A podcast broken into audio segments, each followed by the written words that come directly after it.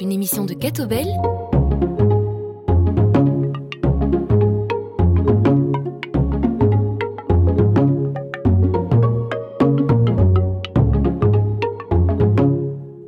Manu Van Lier avec vous, très heureux de vous retrouver pour ce nouveau numéro de plein feu et d'accueillir notre invité Brieux Guffens, formateur en éducation aux médias et responsable des publications pour la SBL Média Animation.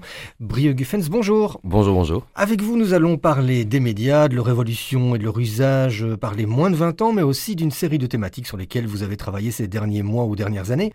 Mais avant cela, nous allons apprendre à mieux vous connaître. De quelle région êtes-vous originaire et quel a été votre parcours avant de rejoindre Média Animation?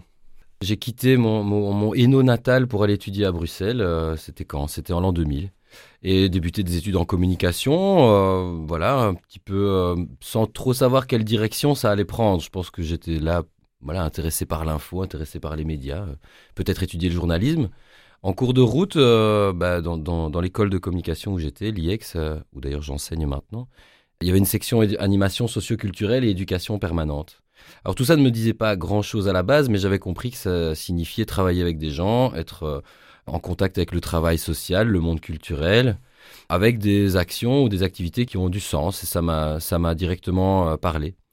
Euh, Pourquoi je parle de ça C'est parce que très vite, euh, ça, m'est apparu comme assez évident que ce qui me bottait, c'était pas seulement de produire des médias, mais plutôt que de poser une réflexion critique là-dessus.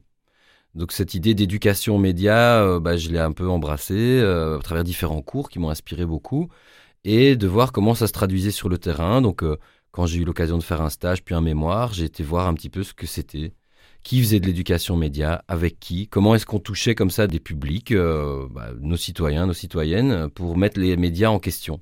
Et voilà, donc du coup j'ai mis les pieds là-dedans, j'en suis jamais vraiment sorti, donc très vite après les études ça a été bah, le travail social euh, avec des jeunes. J'ai travaillé dans un service d'accrochage scolaire, donc euh, avec des jeunes qui sont en, en décrochage de l'école, puis dans une organisation de jeunesse qui s'appelle Action Média Jeunes, spécifiquement tournée vers l'éducation média. Donc voilà, on fait quoi avec des jeunes qui utilisent les médias, qui consomment des médias, mais peut-être qui n'ont pas l'occasion de, se poser et d'y mettre un regard euh, critique.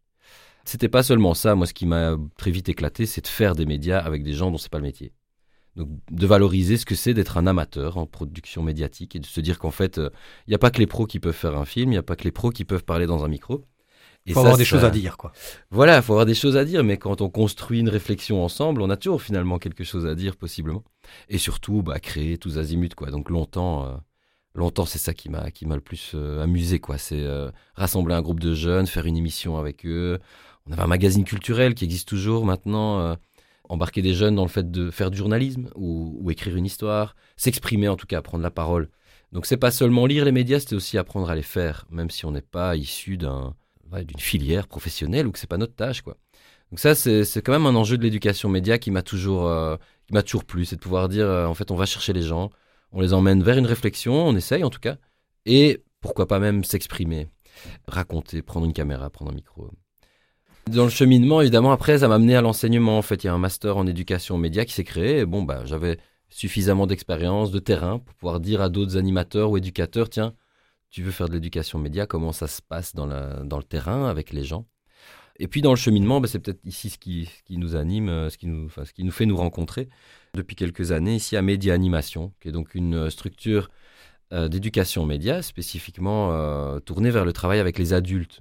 J'ai un petit peu cheminé et pour ici toucher un autre public, le public de l'éducation permanente, c'est-à-dire comment on mobilise les adultes tout au long de la vie dans une réflexion critique sur ce qu'on fait avec nos médias. Bon. Et quelles sont ces missions de Média Animation? L'émission, c'est c'est évidemment donc de, de toucher des, des publics en dehors de- d'une formation scolaire. Donc c'est pas, même si parfois on enseigne, euh, certains, moi et certains d'autres aux autres collègues, mais c'est de pouvoir euh, rassembler des groupes d'adultes et co-créer la, la réflexion. C'est pas simplement d'organiser des conférences ou des moments de formation comme ça où on arrive et nous on partage notre euh, expertise. C'est de rassembler des groupes d'adultes, poser une réflexion ensemble, vraiment pour proposer une appropriation d'un enjeu qui touche aux médias. C'est notre, euh, évidemment, c'est notre, c'est toujours le, dénominateur commun. De faire en sorte que euh, ce groupe puisse euh, produire un, savoir collectif autour de ça.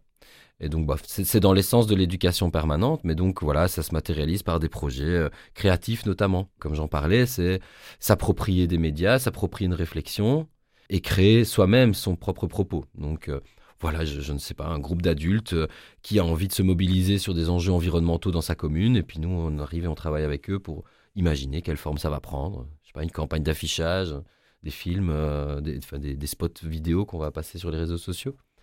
Et quand on dit média, c'est vraiment média au sens très large, donc euh, radio, télévision, cinéma, publicité? Alors nous, évidemment, on a ce, oui, on a ce terrain très large devant nous. Maintenant, euh, oui, entre toutes ces... Ben, c'est pas évidemment un scoop, mais on est connecté, on a devant nous des, des, quantités absolument astronomiques d'informations. Les, humains n'ont jamais reçu autant de, de médias, n'ont jamais consommé ou regardé ou entendu autant de choses que euh, ce qu'on peut découvrir sur nos réseaux sociaux, etc. Alors évidemment, le monde numérique, ça s'est bien imposé dans notre agenda. On parle plus du monde numérique que de l'émission radio traditionnelle. Euh, ça mobilise beaucoup plus d'inquiétudes euh, dans notre population, la vie numérique, euh, la connexion, l'ultra-connexion, l'infobésité, enfin c'est des termes comme ça dont on a beaucoup entendu, qu'on a beaucoup entendu ces derniers temps. Donc ça, ça inquiète et on essaie de se connecter à ce qui inquiète nos sociétés pour parfois le dédramatiser, parfois en tout cas s'approprier le problème. Mais voilà, on, est aussi une assoce avec pas mal de cinéphiles dans la bande. Donc le cinéma reste aussi un super outil en fait parce qu'on l'utilise beaucoup comme une espèce de... On, ponctionne dans le cinéma finalement les enjeux qui animent notre société. Euh, les enjeux de diversité, les enjeux de sexisme, les enjeux de racisme. On va voir dans le cinéma comment ils se racontent parce qu'au final un film qui, raconte euh, la relation amoureuse ou qui raconte euh, la rencontre interculturelle, quelque part, c'est regarder comment notre société problématise ça, le met dans un récit accessible. Donc voilà, c'est vrai que aujourd'hui euh, on, a, on a ces deux tendances là, mais voilà, effectivement, je sais pas, avec Instagram, la photographie est, revenue probablement plus en force qu'on ne l'imaginait. Mm-hmm. On regarde plus de photos qu'il y a 5 ou 7 ans juste parce que le réseau social l'a proposé. Donc voilà, on essaie d'embrasser ce qui, ce qui se passe. nouvelle appli, un nouvel, nouvel outil. Et quand on travaille dans le domaine de, la formation euh, aux médias, est-ce qu'on doit être soi-même un grand consommateur de médias? Alors je, suis toujours gêné de dire ça parce que ça fait longtemps que je n'ai plus la télédistribution chez moi par exemple. Mais oh, il faut être curieux et je pense que bah, du coup à Média Animation on, on l'est tous c'est une passion. je pense que la réflexion critique sur les médias, ça ne tient pas très longtemps si on les déteste, les médias. Enfin, si on n'a pas envie, si ça ne nous intéresse pas, si on trouve néfaste. Donc nous, je pense qu'on est des passionnés de, découvrir tout ce qui se fait. Et ça veut dire que vous gardez toujours cette, ce regard critique finalement quand vous consommez les médias? Alors oui, bah, oui et non. Je vais m'éclater à regarder une série le dimanche soir comme n'importe qui d'autre. Je ne suis pas euh, toujours en veille, mais euh, cela dit, effectivement, dès qu'on... Euh, les nouvelles tendances, la série à la mode, ce qui anime l'info, bah, du fait divers qui anime l'info jusqu'à l'actualité d'une guerre qui est traitée chaque jour. Évidemment, on a toujours, on, essaie de se demander toujours, tiens, qu'est-ce qu'il y a à dire là-dessus? Qu'est-ce qu'on pourrait proposer comme regard un petit peu décalé ou, surplombant? Quand je dis surplombant, c'est pas, c'est pas avec un, savoir scientifique ou j'en sais rien, mais notre rôle n'est pas de faire de l'actu, notre rôle c'est de regarder un peu dans un second temps l'actu, qu'est-ce qu'elle nous a fait, ou bien telle série à succès, qu'est-ce qu'on peut euh, y poser comme regard un petit peu, euh, un petit peu plus distancié, quoi. Mais c'est évidemment passionnant. Enfin, les, sujets ne manquent pas. Euh, chaque jour, il y a de nouvelles tendances, de nouvelles, de nouveaux phénomènes. Mais c'est vrai que c'est difficile parfois de ne pas tomber aussi dans une espèce de, de chronique de la technologie, quoi. Il y a une nouvelle appli, il y a un nouveau smartphone. Bon, notre rôle n'est pas non plus de venir juste dire, ah, de faire l'actu de la tech, quoi. Euh, euh, c'est plutôt de se demander, tiens, comment les gens s'approprient tout ça? Euh, c'est de situer la, la, réception. On fait souvent des analyses de ce que les auteurs veulent raconter, mais on parle parfois assez peu de comment c'est reçu par les gens. Comment ils s'approprient ça? Qu'est-ce que ça Qu'est-ce que ça nous fait en fait de regarder ces récits, d'écouter ces infos-là? Ça, c'est évidemment renvoyer la balle aux gens en disant bah en fait on peut se positionner là-dedans, euh, prendre un rôle, pas juste recevoir, mais être aussi euh, acteur de cette, de cette dynamique-là. Euh, Et comment analysez-vous les, dernières évolutions des médias, l'information qui va à toute vitesse, la, surconsommation par moment? En tout cas, il y a quelque chose qui alerte toujours ici, nous, chez nous à Média Animation, c'est quand on, sent une panique arriver, une panique morale ou une inquiétude c'est parfois pas seulement les gens qui s'inquiètent, c'est aussi les institutions. Donc euh, on a vu par exemple il y a toujours des, tendances. Il y a eu euh, l'inquiétude des théories du complot, par exemple. C'est une thématique qui est venue et on, a beaucoup travaillé ça. On s'est dit, bon, euh, il y a ce phénomène, ça, inquiète nos sociétés. Qu'est-ce qu'on peut prendre, ralentir un peu la, chose et, observer Donc on a créé un outil de réflexion autour de théories du complot. Euh, c'est normal, c'est une demande de la société, c'est à nous de, répondre à, ça, quand ça quand ça touche à notre domaine voilà, c'était assez passionnant d'essayer de décortiquer, de, poser, d'utiliser différentes lunettes pour observer ces réalités-là. Ce n'est pas que un problème, c'est aussi bah, des objets médiatiques à déconstruire. Bah, c'est une occasion d'apprendre euh, des enjeux de montage audiovisuel, euh, l'impact de la musique, euh, d'identifier aussi les sources de, de, qui veut nous, qui construit ces propos, par exemple, complotistes dans ce cas-là. Qu'est-ce que ça fait à la société? Qu'est-ce qu'on observe sur les réseaux sociaux? Comment ça se balade? Comment ça se partage? Un petit peu euh, dans la foulée de ça, il y a eu effectivement, très alimenté peut-être par les journalistes aussi, mais une grande panique. C'est-à-dire, ben, aujourd'hui, tout le monde informe et s'informe. C'est-à-dire qu'il y, a tout et rien. Y a surinformation, des infos partout, des sites pas fiables, des fake news. Euh.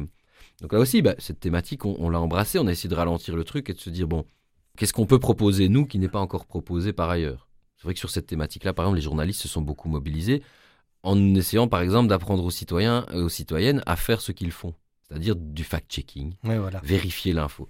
nous, on se disait toujours, soyons réalistes, qui le fait au quotidien de, de, vérifier tout ce qu'on voit? C'est quelque part une démarche presque impossible à réaliser.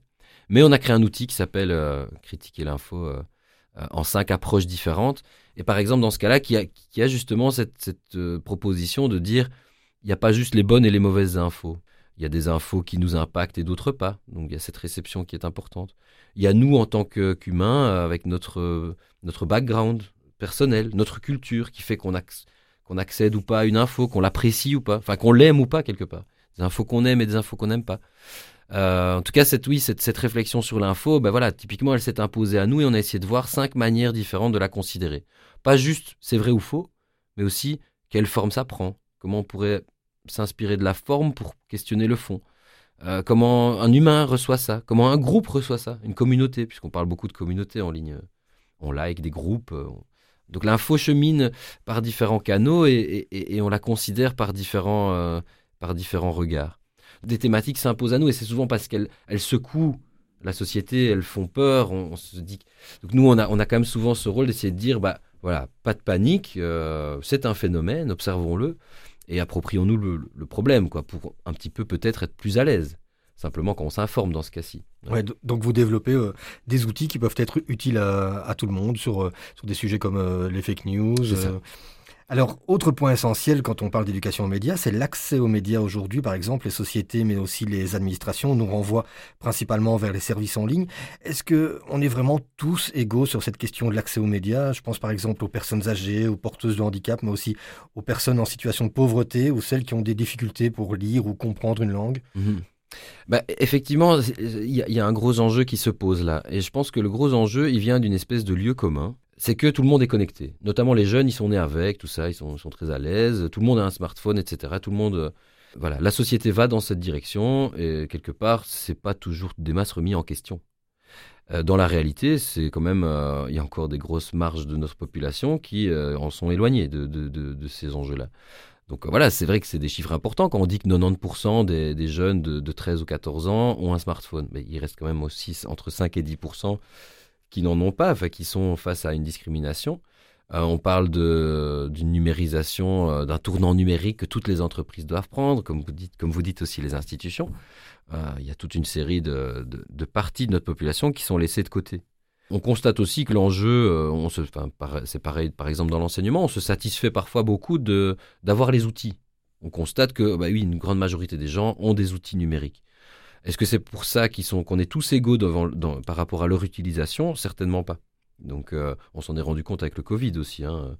Ceux qui, devaient étudier ou travailler en ligne, loin de leur bureau ou de leur école, on s'est rendu compte de toute une série de problèmes, C'est ce qu'on appelle la fracture numérique Voilà, cette idée de fracture numérique. À la base, je pense qu'on l'entendait souvent, maintenant on parle d'une fracture numérique de premier degré, c'est-à-dire ceux qui ont et ceux qui n'ont pas ah de matériel numérique. On se rend compte aujourd'hui que bah, bonne majorité euh, de notre population a des outils, mais on se rend compte d'une fracture de second degré, qui est qu'on n'est pas égaux dans les usages. le fait d'être à l'aise, le fait de s'exprimer en ligne, par exemple. Certains savent très facilement de faire une petite vidéo pour dire leur avis sur le monde, d'autres pas du tout, donc on ne les entend pas. Euh, donc cette prise de parole, par exemple, n'est pas égalitaire. Et évidemment, dans, les, choses très pratiques de la vie, euh, on se rend compte qu'il y a effectivement tout un, tout un boulot important à faire. Média Animation a par exemple ici des ateliers qui s'appellent tous Homo Numericus. Il y a tout un agenda qui est, possible de découvrir en ligne et qui a pour vertu évidemment de rassembler des gens qui se sentent en décalage par rapport à l'utilisation notamment du numérique, qui souffrent peut-être d'une mise à l'écart, qui a des choses qu'ils savent pas faire euh, à cause de, euh, ce sentiment d'être en fracture. Et donc les ateliers tous Homo Numericus permettent de mettre ça en question. Ce pas des cours d'informatique, ça, ça existe d'autre part. Il y a les EPN de Wallonie qui font par exemple un travail super là-dessus de, formation au logiciel, des choses comme ça. Ici, les, ateliers Tous Homo Numericus, c'est pas vraiment notre rôle de faire cette, ce cours d'informatique, appelons-le comme ça pour être, pour être clair. C'est plutôt de mettre ça en question. Et notamment, souvent, c'est de, faire tomber certaines paniques par rapport à un monde numérique qui est parfois perçu comme, euh, comme, une jungle dangereuse. quoi. Euh, donc voilà, ça c'est typiquement un projet, par exemple, qui vise à, à travailler cette question. On se branche beaucoup sur cet enjeu-là en ce moment. Il y a d'ailleurs euh, le, 11 avril une journée qui est dédiée à ça euh, qu'on organise, qui vise à, se demander comment accompagner les parents qui sont vulnérables, notamment sur des enjeux numériques. Et donc euh, voilà, c'est une journée qui est vraiment dédiée aux accompagnateurs d'adultes qui vivent une précarité socio-économique, quelle qu'elle soit, ou un rapport à la langue aussi, ça peut être évidemment, pour des populations qui sont en situation de migration. Voilà, comment peut-être faire un travail social qui permet d'intégrer des enjeux d'éducation aux médias avec ces publics plus fragiles. Donc effectivement, on ne peut pas éluder cette, réalité-là. L'éducation aux médias elle touche également euh, les jeunes, avec euh, notamment les réseaux sociaux. On va en parler dans un instant, après une première pause en musique. Avec vous, Brio Guffens, à tout de suite. Les gens sont ce qu'ils sont et font ce qu'ils veulent. Et toi, qu'est-ce que tu veux? Qu'est-ce qu'il te faut pour te rendre heureux? M'a demandé l'heure et je suis tombée. J'ai vu la suite à deux, quand pour toi la suite c'était un jeu.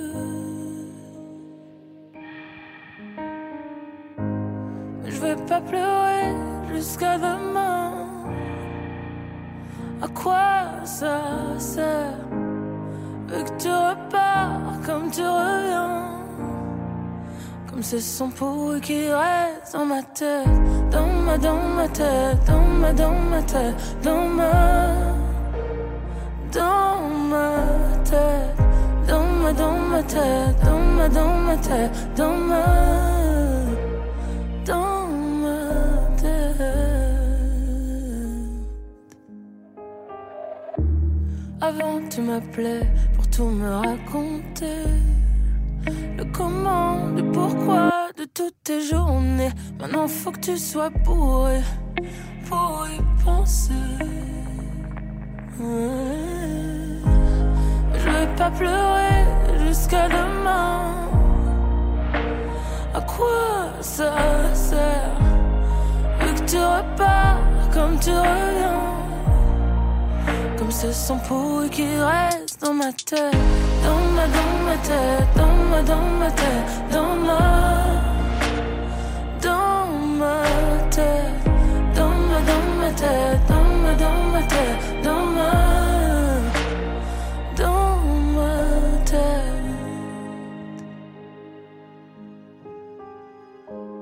Je vais plus pleurer jusqu'à demain. J'ai plus les nerfs voilà partie jusqu'à la fin. Mais ce son pourri reste dans ma tête, dans ma, dans ma tête, dans ma, dans ma tête, dans ma, dans ma tête, dans ma, dans ma tête, dans ma, ma tête,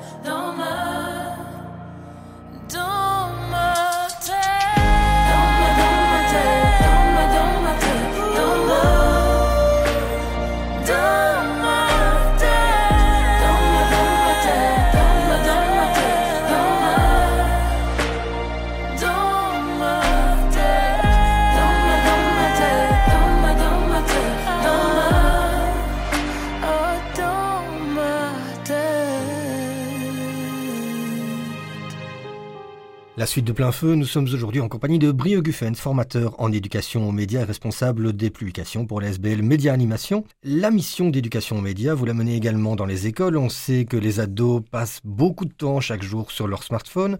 Sur quels aspects est-il important de les sensibiliser? Oui, effectivement, euh, une partie du travail à Média Animation, c'est de former des enseignants et des enseignantes. Donc, euh, on est la Média Animation est reconnue comme centre de ressources en éducation aux médias. Et c'est vrai que dans le monde de l'enseignement, on, entend souvent beaucoup d'éducateurs et, de, profs ne pas se sentir à l'aise avec ces enjeux. C'est sûr que c'est passablement compliqué. Et donc, euh, voilà, parfois, il y a, ce besoin de se former pour oser aborder les questions du numérique euh, avec, avec sa classe, avec, avec un groupe de jeunes.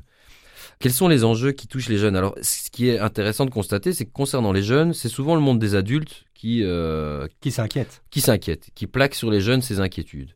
Bon, ça c'est ça c'est une chose. On pense souvent à leur place, alors sur cette sur les questions de du numérique comme sur d'autres questions. Euh, nous, ça nous a pas mal intéressé ces dernières années de se demander bon, on parle à leur place, mais eux, qu'est-ce qu'ils expriment, les jeunes, euh, que disent-ils euh, et elles de leur pratique en ligne, quoi? Quel est leur degré d'inquiétude à eux? Quels sont les problèmes que eux identifient? C'était assez passionnant. Il y a eu deux enquêtes qui ont été menées, qui s'appellent Génération 2020 euh, l'une, c'était vraiment de manière générale sur les, usages numériques euh, des jeunes. Donc, on a rencontré des centaines de jeunes pour ouvrir le dialogue avec eux, euh, savoir quelle est leur manière d'interagir dans la vie amoureuse, amicale, dans la sphère familiale, quels outils ils emploient, quels applis, comment est-ce qu'ils déclenchent leur esprit critique et pourquoi. Une autre enquête a été menée spécifiquement sur l'info. Comment les jeunes s'informent-ils et elles? Parce que ça là aussi, c'est vraiment quand on parle d'éducation média, on se dit, euh, le lieu commun, c'est de dire les jeunes, ah, ils s'informent mal ou, ou pas assez, ou ils, n'achètent plus le journal. Euh. Ah, on peut peut-être détailler cet aspect-là d'abord. Le rapport à l'info, euh, donc l'ambition de ces enquêtes, c'était notamment de tordre le cou à certains lieux, lieux communs et, de leur donner la parole, de dire vous, qu'est-ce que vous faites Alors, un premier constat, c'était de se dire, mais en fait, on dit que les jeunes ne s'informent plus, mais ce n'est pas vrai. Eux expriment s'informer de diverses manières. Alors, c'est évidemment pas nécessairement euh, l'utilisation traditionnelle, euh, mais que même les adultes n'exploitent plus tellement, c'est-à-dire d'acheter le journal à la, librairie. Mais en fait, il y a beaucoup de moments où ils écoutent la radio, où euh, en fait l'idée de se rassembler en famille autour du JT n'a pas du tout complètement disparu. C'est encore un moment d'échange autour de l'info. Ce qui a été mis notamment en lumière, c'est évidemment le type d'info qu'il aime consommer. En ligne, plus court, dynamique, audiovisuel, surtout une info notamment qui est mise en perspective, donc là, c'est la place évidemment de ces, profils de youtubeurs, d'influenceurs, mais aussi des pères, les autres. Mes amis et mes amis, qu'est-ce qu'ils regardent? C'est eux qui me partagent une info. On constate notamment que l'info, elle est beaucoup découverte en ligne, mais elle est peu débattue en ligne, elle est plutôt débattue dans la cour de récré. Finalement, le numérique joue ce rôle d'accès à de l'info, bonne ou mauvaise selon comment on a, quel regard critique on pose là-dessus. Et souvent, euh, tout le monde en a un de regard critique là-dessus, de qu'est-ce qui est bon ou mauvais comme type d'info ou de, médias. Euh, mais en tout cas, on constate que par exemple, les, jeunes interagissent peu autour de l'info. Ils likent peu, ils commentent peu, euh, ils prennent peu part au débat mhm. euh, en ligne. je sais pas moi, un, article de l'RTB, voilà, un jeune va pas tellement aller commenter. Mais par contre, ça devient l'objet d'une discussion. Mais beaucoup plus une discussion avec les amis de classe, les collègues de classe, etc., les gens du même âge, la communauté de jeunes, beaucoup plus qu'avec des profils adultes parfois avec un peu, un peu avec la famille. Mais là, je pense qu'il y a un travail super intéressant qui peut être fait, notamment par les enseignants, les éducateurs, euh, tout encadrant jeunesse, parce que les jeunes expriment qu'en fait, ils parlent peu d'infos avec le monde, avec les adultes. Et en fait, là, il y a un acte manqué, il y a un truc qui peut être vraiment intéressant. Euh, des jeunes qui ont vu des formats hyper percutants, euh, ou peut-être une info un peu problématique par rapport à laquelle ils se questionnent. Et puis les adultes qui peuvent peut-être avoir leur expertise à partager, quoi. Donc là, il y a un truc qui n'est pas tellement présent et qui peut être vraiment intéressant. C'est de croiser ces deux expertises. Hein. Ces jeunes qui ont un accès à des, infos parfois euh, beaucoup plus rapidement. Alors ça, ils le disent. Nous, on est tellement connectés, on sait aller chercher l'info. Et alors, euh, ce que les jeunes expriment beaucoup aussi, et c'est vachement intéressant quand même, c'est de dire, nous, il y a des sujets, en fait, quand on se rend compte qu'on s'intéresse à un sujet, on est capable d'y passer beaucoup de temps. Voilà, quand on est ado, on se passionne pour euh, une thématique. Et donc, tu as des jeunes qui expriment se regarder des docus d'une heure sur un sujet qui les intéresse. Et ça, c'est, ça tord un peu le coup à, à cette idée qui, que voilà, ça ne les intéresse plus. Les c'est pas qu'ils ne s'informent plus, mais c'est qu'ils s'informent autrement. Probablement. Et en tout cas, il y a un dialogue qui, qui, est nécessaire. Alors, il faut pas être. Parce que sur cette question critique, par exemple, qu'est-ce qu'ils disent euh, les jeunes? Ils disent ben, Nous, on consomme de l'info, on regarde, on regarde des choses, on s'abonne à des pages, des médias traditionnels notamment, enfin les anciens médias, euh, pourquoi pas? C'est pas la priorité, mais presque tous les jeunes, voilà, sont like, je sais pas moi, la page RTL, la page RTB, que sais-je, mais à toutes sortes de sources d'infos aussi différentes, depuis le YouTuber jusqu'à toutes sortes de plateformes. Et c'est ça qui a beaucoup évolué finalement. Ça, c'est un changement. Alors ça, ça, fait vaciller les journalistes sur leurs assises, évidemment, parce que d'autres prennent la parole. Euh, mais en tout cas, je pense, euh, les, les jeunes sont parfois peut-être en excès de confiance. En tout cas, ils expriment avoir des réflexes critiques, des réflexes pour questionner l'info, de se dire ah ouais mais ça c'est un truc de buzz, ça c'est de l'info, c'est du fake. Mais c'est très intuitif. Donc parfois, on, là, on se dit aussi, il y a des enjeux de formation intéressants avec les, jeunes de dire bah, vous avez des intuitions, mais on va essayer de les formaliser de se dire c'est quoi en fait mettre en route une réflexion critique sur l'info, plutôt que juste sentir les choses. Parce que ça, c'est un petit peu beaucoup ce qu'ils ont dit. quoi. Voilà. Mais en tout cas, vraiment, ça, c'était passionnant de pouvoir se rendre compte que les jeunes ont une expérience de l'info. Elle est peut-être un peu différente, elle évolue aussi. Euh, elle est un peu différente peut-être de, de, de, personnes qui ont 50 ou 60 ans, qui ont une autre histoire. Mais quand même, il y a des choses qui se recoupent, des, des pratiques qui se recoupent. On a vu aussi beaucoup de jeunes dire euh, Moi, je découvre des trucs en ligne, mais quand ça m'intéresse, je vais quand même voir après sur les sites d'infos, voir si ça en parle, si c'est vrai. Donc, je vais... en fait, c'est des dynamiques de vérification, mais aussi d'enrichissement d'une info. Donc, ça, c'est quand même, euh, c'est pas anodin. Mais en tout cas, je répète, il y, a clairement des enjeux d'éducation média, parce que tout, beaucoup de choses intuitives mériteraient d'être plus, plus formalisées. Euh, d'apprendre, voilà, qu'est-ce que c'est cette dynamique comme ça de mettre à distance un contenu et d'y réfléchir. Et un autre truc qui, qui vraiment est, une opportunité à saisir pour, euh, pour les adultes, c'est de provoquer le débat avec les, les plus jeunes. Mhm. D'oser y aller, de dire tu regardes quoi, t'as vu quoi, qu'est-ce qui t'a secoué dans ton smartphone euh, comme contenu, est-ce qu'on peut en parler? Euh, Là, je pense qu'il y, y, y a, presque une demande aussi des jeunes et qui, c'est vraiment, ça peut être un chouette terrain de dialogue. L'info notamment. Autre aspect, vous avez dit, euh, vous avez publié un dossier qui s'appelle Génération 2020 sur les usages des écrans chez les moins de 20 ans. C'est un outil qui est très intéressant. On pourrait même en parler toute une émission car le dossier fait à peu près 170, 180 pages. Moi, il y a plusieurs aspects euh, qui m'ont vraiment intéressé. J'aimerais revenir sur deux d'entre eux. Le premier, c'est l'autorégulation et le contrôle parental. Comment trouver un bon équilibre pour protéger ses enfants, ses ados, tout en laissant une certaine autonomie dans leur utilisation? Ah, vaste question. Là aussi, on peut faire une, heure entière. Et, c'est vrai que je suis pas nécessairement le, plus spécialiste de ces questions, mais, euh, mais c'est tout de même, évidemment, euh, c'est un enjeu. Je pense que chaque parent, à un moment donné, on, constate que le, smartphone, euh, souvent, on, cède. on cède auprès des, enfants vers l'âge de 12-13 ans. on voit dans les statistiques, c'est un peu le moment où il y a le smartphone qui, qui apparaît. Donc évidemment, que vont-ils elles faire avec leur smartphone? Sur quelle communauté? Quelle plateforme? Est-ce qu'on les laisse ce qu'on constate en tout cas, c'est que, euh, par exemple, Facebook euh, est, délaissé par les jeunes. En fait, les jeunes délaissent les plateformes sur lesquelles les adultes sont. Ce n'est pas amusant pour eux. Euh, Donc c'est Instagram, TikTok Oui, ça va être TikTok, ça va être Snapchat, ça va être d'autres lieux. Pourquoi? Bah, Parce que c'est tout à fait naturel à ce moment-là de, la vie d'avoir besoin d'être dans un terrain de jeu où il n'y a pas le, contrôle parental. Mm-hmm c'est pas nécessairement néfaste en fait, c'est même c'est ce qu'on a toujours fait euh, en ligne ou pas, s'écarter du monde des adultes pour ne pas être euh, observé. Alors dans la réflexion, il y a quand même de, se rendre compte que les, jeunes d'aujourd'hui n'ont probablement jamais été autant entourés d'adultes. C'est ce qui nous exprime. Euh, il y a les profs, il y a les parents, il y a des psys, des éducateurs. beaucoup de jeunes expriment qu'ils ont l'impression d'être toujours sous l'œil des adultes. Alors effectivement, ce territoire en ligne fait un peu office comme ça de, si on le transposait dans la vie réelle, c'est un peu le terrain vague où on se rassemble avec les copains et on se raconte nos vies, quoi. Pas nécessairement néfaste et pas nécessairement complètement dérégulé, euh, zone de non-droit, quoi. Parce qu'en fait, ce qu'on constate, c'est que le groupe opère cette régulation. On agit et on interagit en regard de certains codes, euh, on communique d'une certaine manière, parce, et, ça s'impose, ça s'impose par le groupe. Euh, qu'est-ce qui se fait, qu'est-ce qui ne se fait pas? Ça, c'est vrai que dans, dans, les territoires en ligne, pour les jeunes, c'est plus le groupe que, que des adultes qui opèrent cette, cette espèce du coup d'autorégulation. Les personnes qui leur dit tu dois pas poster ce type de photos, ce type de photos, c'est le groupe qui crée cette dynamique-là. Alors c'est pas pour ça que c'est euh, c'est parfait. C'est pas pour ça que du coup on peut être tout à fait euh, lâcher, euh, lâcher prise.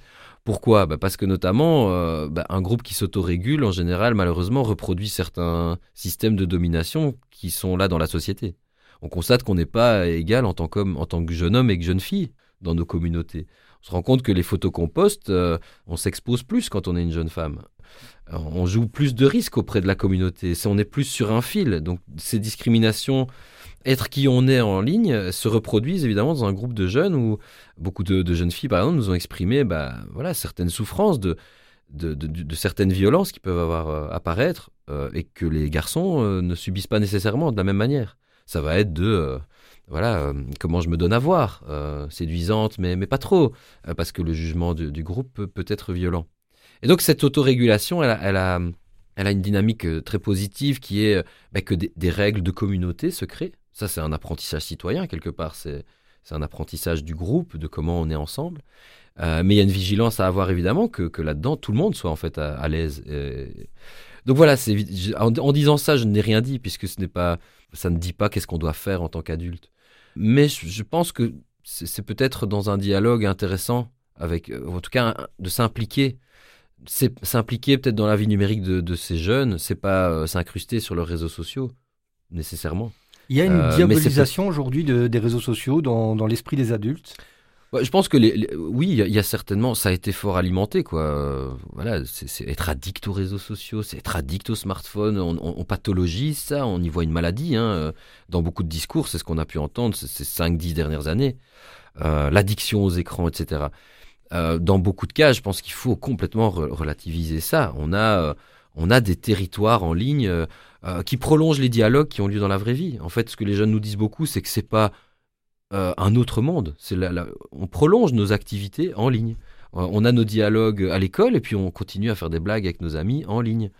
Euh, tout ça n'est pas nécessairement néfaste, n'est pas une espèce de...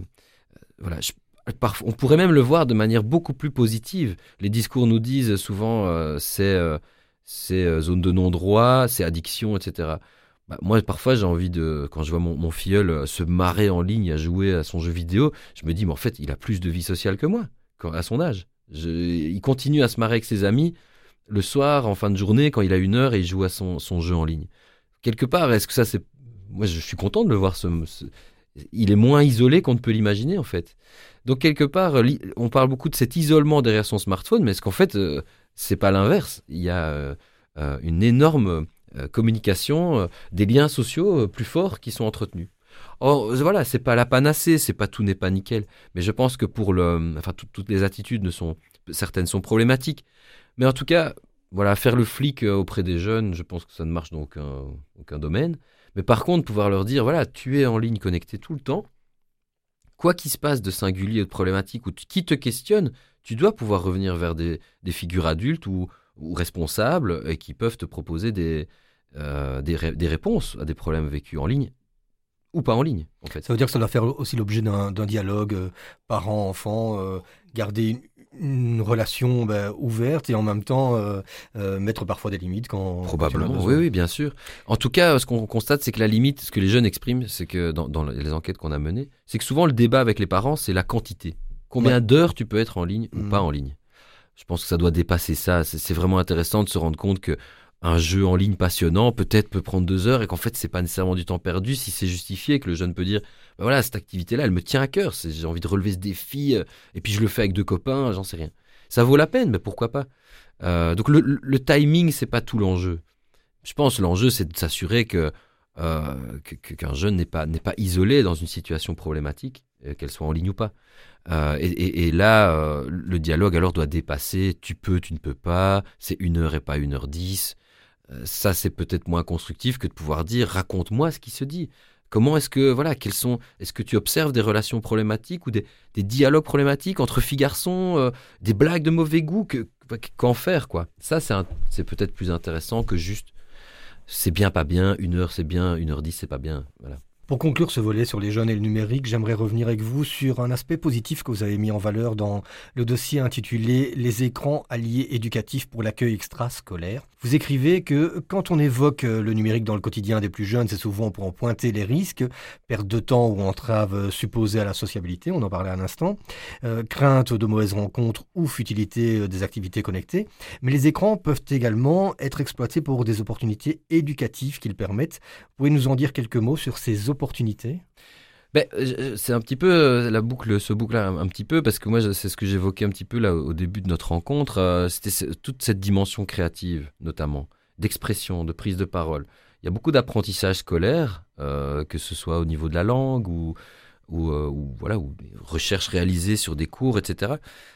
sur lesquels on peut s'appuyer pour et s'approprier le numérique pour faire, pour créer des choses. On a des smartphones en poche, je pense que tous et toutes, on en exploite 10% des possibilités. Euh, les voir comme une opportunité d'apprendre un outil, de brancher un micro dedans, euh, d'apprendre un logiciel de montage, bah, c'est une opportunité. Bah, ok, c'est devant un écran, c'est vrai, mais c'est aussi construire un propos, argumenter une pensée, euh, pour peut-être faire une petite émission radio, peut-être, je sais pas moi, une story Instagram créative, mais qui vise à mener une campagne au sein de l'école ou mener euh, voilà, ou, je sais pas, communiquer sur un, sur un projet qui est mené par un groupe d'étudiants, ou, ou mener un projet artistique et le valoriser. Donc ouais, voilà, avoir des écrans, c'est vrai que peut-être, et, on, peut, on, peut on peut en parler, hein, mais je peux, peux comprendre que peut-être des parents se disent, bah, super, il est déjà sur son écran toute la soirée, et en plus, il a des activités écran quand mmh. il va en extrascolaire, ou... Euh, je peux comprendre l'idée, mais je pense qu'il faut vraiment, c'est important de, se sortir de cette idée que la vraie vie, c'est bien, l'écran, c'est pas bien. On est parfois dans une nostalgie d'un monde d'avant, euh, comme si ce monde d'avant n'avait pas de problème ou qu'il n'y avait pas là-dedans des discriminations ou euh, des problèmes, euh, des problèmes rencontrés, relationnels ou autres. Il faut peut-être sortir de ça. C'est pas parce qu'il y a un écran que c'est un projet où on met simplement un jeune passivement comme ça devant un contenu. Euh, mais, mais voilà, par contre, pour le parent, euh, c'est se renseigner, quoi. Dire, tiens, vous avez une activité, c'est deux heures, euh, une activité numérique, de quoi s'agit-il, quoi? Ah ben voilà, on, je sais pas, on crée un contenu, on produit un truc, on leur fait découvrir un logiciel qui permet de faire les bases de, des bases de graphisme pour une affiche qu'on veut mettre dans l'école ou dans la sauce dans laquelle on est.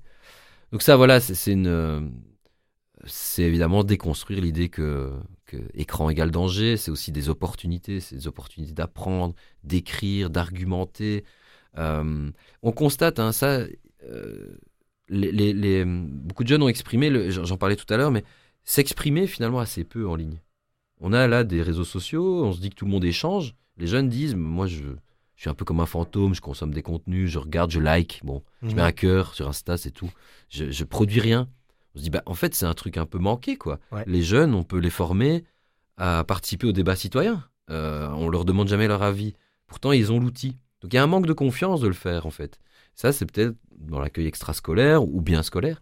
Mais dire, bah voilà, on va utiliser des écrans, on va essayer de faire quelque chose avec ça. voilà, une idée à poursuivre. Oui, oui, bien sûr. Je vous propose de marquer une seconde pause et on se retrouve dans un instant pour la troisième et dernière partie de cette émission. Shine bright like a diamond. Shine bright like a diamond.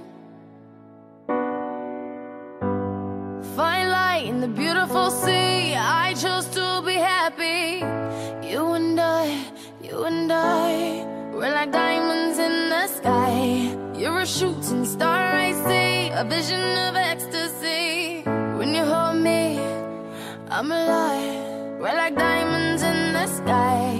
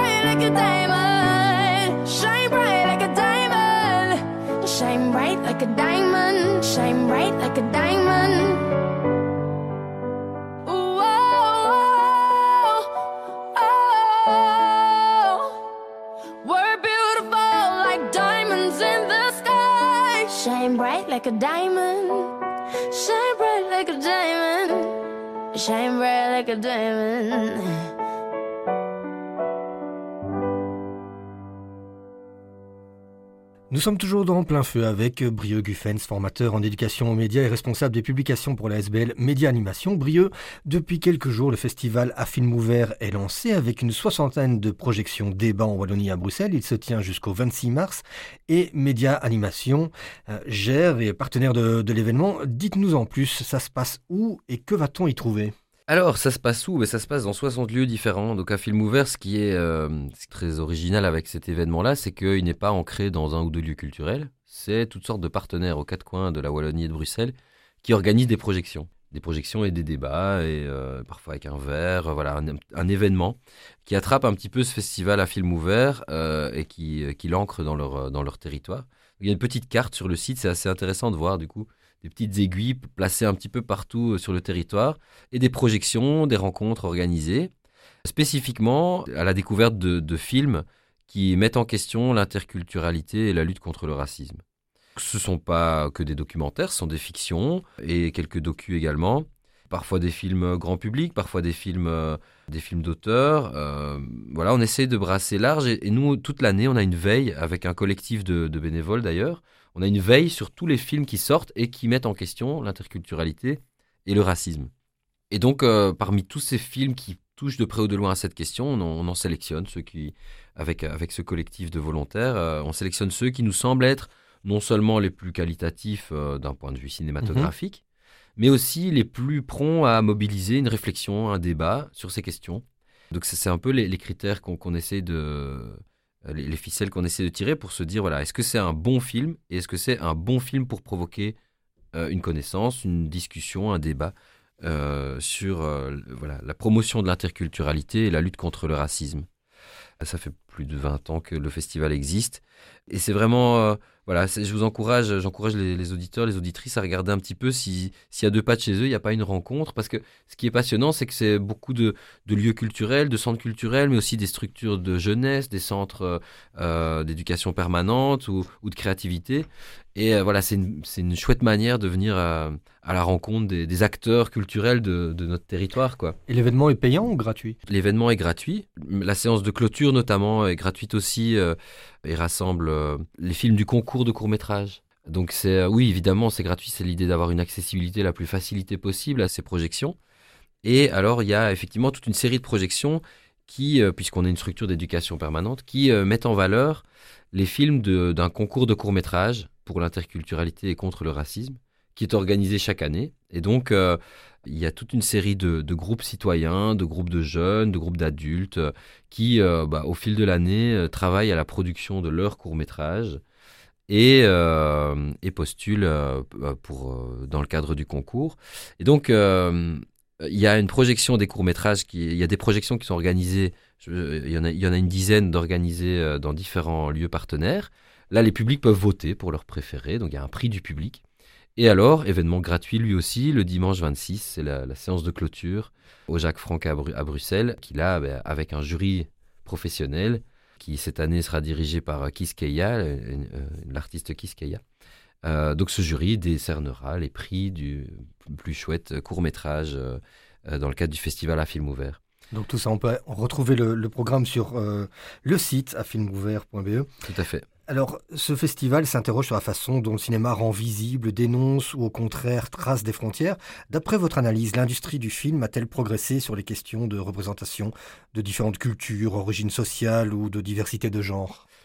Alors, ben, en tout cas, il y, a une production, il y, a beaucoup de films qui mettent en question euh, ces enjeux-là. Donc ça, c'est évidemment toujours intéressant. Pour nous, c'est de dire, ben, voyons un petit peu ce que cette, production, cette création euh, nous dit euh, ça permet aussi de voir des évolutions. On, ne parle pas du racisme et de l'interculturalité de la même manière euh, au fil du temps. Alors, euh, Kiskaya, justement, la, présidente euh, du jury qu'on a interviewée ici pour le journal du festival, mettait en, évidence peut-être un, problème c'est peut-être de se rendre compte qu'effectivement, au fil du temps, et particulièrement aujourd'hui, on a de plus en plus à l'écran, dans nos fictions, on a cette diversité s'affiche plus volontiers. La production, peut-être notamment sous la pression des publics, parce que via les réseaux sociaux, voilà, ces dernières années, on a beaucoup vu les publics se mobiliser, être à la demande d'une plus juste représentation des relations hommes-femmes, une plus juste euh, valorisation des minorités qui, euh, qui vivent sur nos territoires. Et, euh, là, là, probablement, les productions cinématographiques ont dû réagir, ont mhm. dû proposer de nouveaux visages, de nouveaux profils, de représenter la diversité. Ce qu'on constate et que ce que Kiskaya mettait en évidence dans, dans cette rencontre, cette interview, c'est que parfois on a l'impression que c'est peut-être un petit peu une diversité de façade. On donne le plus possible à voir les la réalisateurs qui veulent cocher la case euh, diversité euh, culturelle ou diversité de genre. En tout cas, ça nous donne une capacité peut-être à lire un film en se demandant mais tiens, est-ce qu'on a est-ce qu'on a euh, problématisé en fait l'enjeu qui est posé pour pour pour des publics minoritaires voilà, sans dire évidemment que c'est mal de, donner à voir la diversité à l'écran, évidemment que c'est positif, ce sont des avancées, je pense, qui ont été permises par les mobilisations des gens. Et ça, c'est vraiment intéressant, euh, euh, je trouve. Ça, permet de dire, en fait, on n'est pas en accord avec une société monochrome euh, qu'on voit dans, nos films. On n'est pas d'accord d'avoir des, des, héros en permanence qui sont des hommes blancs de la cinquantaine. ça, c'est vraiment des, victoires. Mais derrière, on peut s'attendre et on peut attendre du cinéma qui soit capable de, de, jouer ce rôle éducatif, de donner à voir les problèmes, les problèmes ancrés dans nos sociétés. Et ça, c'est une manière du coup d'utiliser le, cinéma ici, les films qu'on mobilise pour le, festival. C'est souvent une question qu'on a envie d'adresser à ces films. C'est voilà, est-ce que ça nous donne à voir euh, ce problème d'intolérance un peu, bête et méchant, du racisme entre deux personnes qui se disputent et puis à la fin ils se serrent la main, euh, ou est-ce que en fait ce film nous donne accès à des, des problématiques, des problématiques plus ancrées, euh, le racisme tel que ancré dans les systèmes de nos sociétés? C'est pas évident pour un film d'aller nous Mhm. nous informer sur des problèmes structurels. Qu'est-ce qui fonctionne pas dans nos sociétés, dans leur fonctionnement, dans leur organisation, dans leurs institutions? C'est pas très sexy comme thématique, évidemment. Voilà. Donc, est-ce que des personnages de cinéma savent nous, nous donner un accès euh, plus profond aux problèmes de racisme euh, ancrés dans nos sociétés? Euh, et, ça, pas pas donner une, vision caricaturale également. Voilà, évidemment. on, utilise aussi dans, notre, notre, programmation certains films plutôt plutôt des comédies, plutôt des films légers, parce qu'on a envie que ces thématiques, euh, voilà, on a pas, on a envie aussi que ce soit l'occasion d'en débattre. Évidemment, au final, c'est des bons films pour débattre les comédies, parce que la comédie euh, bah, se joue des stéréotypes, elle les exploite, elle est obligée pour avoir des messages qui sont faciles à comprendre, qui sont efficaces, qui font rire, parce qu'on est dans la caricature. Bah, cette caricature, mettons-la en question, du coup, euh, c'est l'occasion, dans le cadre des projections, de dire tiens, voilà, ça, c'est une vision stéréotypée du personnage. Pourquoi Pourquoi il nous fait rire? C'est quoi nos normes à nous alors? Pourquoi cette caricature nous fait rire? Est-ce que c'est nous que nous aussi on peut se remettre en question alors si euh, si des visions stéréotypées nous, nous, font rire? C'est toujours des débats passionnants. Les, moments de projection, je, répète, euh, c'est tout le monde y est le bienvenu pour pouvoir partager son regard sur un film et par ailleurs un regard aussi sur la société. Euh, c'est quoi nos expériences personnelles avec, avec, avec le racisme et comment le cinéma peut promouvoir l'interculturalité aussi? J'élargis un peu le débat par rapport à, la question du, racisme. Au-delà du, cinéma, il y a aussi la manière dont, la presse euh, contribue parfois à véhiculer des clichés sur les origines, les comportements euh, de communautés par des images ou un, vocabulaire euh, inadapté. Est-ce que ça, ça fait partie de vos missions à Média Animation de, de sensibiliser la presse sur ces questions-là? Sensibiliser la presse, alors oui, euh, on a, un très chouette partenariat avec, avec la, RTBF euh, via Safia Kessas qui, euh, nous propose, nous a déjà proposé trois collaborations pour éditer une brochure dont le premier public ce sont les journalistes, les industries de, l'information, les industries culturelles aussi. voilà, dans le monde professionnel, quelles sont en fait les questions qu'on peut se poser? Nous, on a déjà travaillé trois thématiques. La première, c'était le sexisme euh, sexisme, médias et société. Le deuxième, euh, la deuxième, euh, le deuxième parcours questionnait les, rapports entre racisme, médias et société. Et ici, le troisième, sur les LGBT-phobies, les médias et la société. Donc c'est toujours un petit peu d'imaginer ce triangle entre une discrimination, un problème de discrimination dans nos sociétés, de voir comment elle s'exprime effectivement dans l'espace social, et puis comment dans les médias, l'enjeu est pris en compte. Alors c'est évidemment, euh, c'est évidemment euh, très intéressant de se questionner sur le rôle de l'info, par exemple, sur euh, sa capacité à entretenir ou pas, on parlait de racisme, à, entretenir ou pas un, regard biaisé sur, sur nos, minorités, les minorités dans nos sociétés. comment les questions migratoires, par exemple, sont, sont traitées? Est-ce qu'il y a une espèce de d'angle mort qui, euh, qui peut générer chez, les audiences euh, un regard biaisé euh, ou, d'entretenir un a priori ou d'entretenir des peurs, d'entretenir la discrimination tout simplement alors voilà, évidemment, sexisme, racisme, LGBT-phobie, on a, exploré dans toutes les directions. le rôle de la publicité, de, de, longue date, il est mis en question, évidemment, par exemple la représentation du corps féminin pour vendre tout et n'importe quoi. Qu'est-ce que, au fur et à mesure du temps, ça a pu générer, euh, comment ça a pu entretenir un système de domination euh, des, hommes sur les femmes. En tout cas, euh, ces brochures, elles sont disponibles gratuitement sur nos sites parce que ça, c'est vraiment une de nos missions. Au-delà ici des journalistes, on avait aussi envie que, évidemment, que ces brochures soient, disponibles pour tout un chacun qui s'intéresse à ces questions. Le dernier en date, c'était effectivement de questionner la représentation LGBTQIA+ dans, dans les médias. Quel profil dans la fiction? Comment la pub peut-être tout d'un coup s'empare de ces personnages, euh, de, ces profils pour, pour vendre des objets ou des, ou des services. Euh, comment l'info euh, est capable ou pas de, donner un, regard juste sur les enjeux qui, et les discriminations qui animent ces, communautés-là. C'était vraiment un travail passionnant qu'on a pu mener avec la fédération Prisme, et donc vraiment connecté au terrain, aux personnes concernées. On a mené un peu une enquête et c'était vraiment une capacité à essayer d'aller voir les, les, publics et de leur, leur demander, tiens, vous, quand on vous représente à l'écran, ça vous fait quoi? Mhm. Qu'est-ce qui, joue un rôle positif? À quel moment vous imaginez, euh, vous, identifiez des, représentations stéréotypées, discriminantes, voire violentes? Euh, C'était évidemment passionnant parce que c'est voilà, demander aux gens, euh, ça vous fait quoi ces médias-là? Et de pouvoir relayer, grâce aux, brochures en question ici, auprès des industries de l'information, des journalistes et, du grand public, et de pouvoir dire, voilà, en fait tout n'est pas OK. On est encore, il y a encore toute une série de, dimensions de travail à réaliser pour que nos médias y représentent de manière juste la société, euh, avec chacun sur le même pied d'égalité. Euh, voilà, voilà un petit peu. Ça, c'est évidemment des, enjeux sur lesquels on adore travailler, euh, pouvoir mettre la société en question à travers ben, l'expression médiatique.